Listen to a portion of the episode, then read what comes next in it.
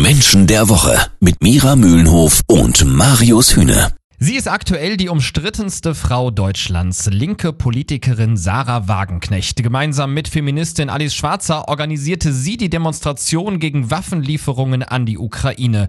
Zehntausende waren mit dabei. Mira, die Kritik an Sarah Wagenknecht ist riesig. Zynisch bezeichnet ihre Argumentation zum Beispiel CDU-Chef Friedrich Merz. Andere nennen ihre Aktion eine reine Ego-Show ohne Sinn und Verstand. Ist äh, das etwas, was Sarah Wagenknecht eigentlich ganz gut beschreibt? Ego-Show, also so eine übertriebene Selbstverliebtheit?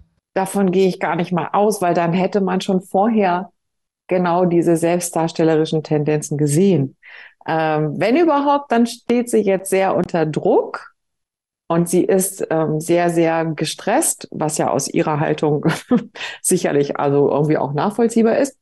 Und dann rutscht sie in der Tat in einen anderen Antrieb hinein. Das heißt, äh, der Erfolg wird auf einmal wichtiger und zu dem Erfolg gehört dann natürlich auch, äh, dass jemand den einheimst. Und das ist ja in dem Fall sie selbst. Also sie ist sonst von ihrer Persönlichkeit jemand, der natürlich auf der politischen Bühne sich breit gemacht hat, aber es ging ihr nicht um das eigene Ego. Sie benutzt es jetzt, um ihre Ziele zu erreichen. Ob der Erfolgsdruck bei Sarah Wagenknecht jetzt so riesig geworden ist, dass sie eigentlich auch gar keine Chance mehr hat, zurückzurudern, selbst wenn sie in ihrer Partei bei den Linken äh, Meinungen hat, die sie eigentlich überzeugen könnten, vielleicht das Ganze auch nochmal anders einzuschätzen, das hören wir gleich hier bei Menschen der Woche. Menschen der Woche auf Radio 21. Mira, das ist eigentlich das Überraschendste an dieser ganzen Thematik. Sarah Wagenknecht hat äh, die Waffenlieferungen an die Ukraine scharf kritisiert, bekommt aber aus den eigenen Reihen Reihen, aus pazifistischen Reihen der Linkspartei wirklich heftigen Gegenwind.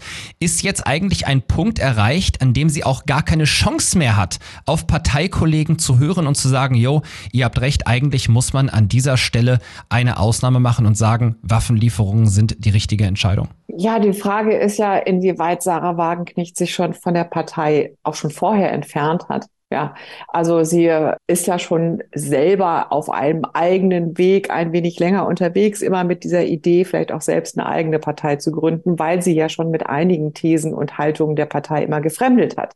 Das spitzt sich jetzt zu und das wiederum führt auch dazu, dass sie jetzt ihre Ego-Show hinlegt. Und sie ist eine Persönlichkeit, wenn einmal das passiert ist, also wenn sie einmal entschieden hat, welchen Weg sie geht, da kann auch die ganze Stadt abbrennen. Also Sarah kehrt dann nicht mehr um. Naja, jetzt gehört da natürlich auch sowas zu wie Selbstreflexion und sich selber mal zu hinterfragen. Und das wissen wir ja, das können manche Politiker nicht ganz so gut.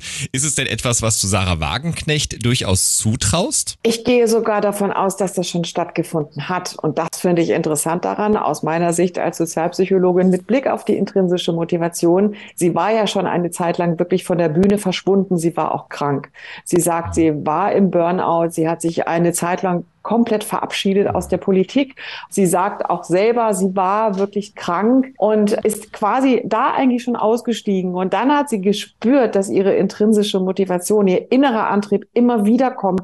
Sie muss sich immer wieder in etwas verkämpfen. Und das ist das, was sie dann wieder zurückgeholt hat, auch auf die politische Bühne, jetzt auch gegen die eigene Partei noch zu kämpfen. Sie kämpft jetzt eigentlich auf einmal gegen alle. Ja, nur sie selber denkt ja, sie kämpft für etwas, nämlich für den Frieden.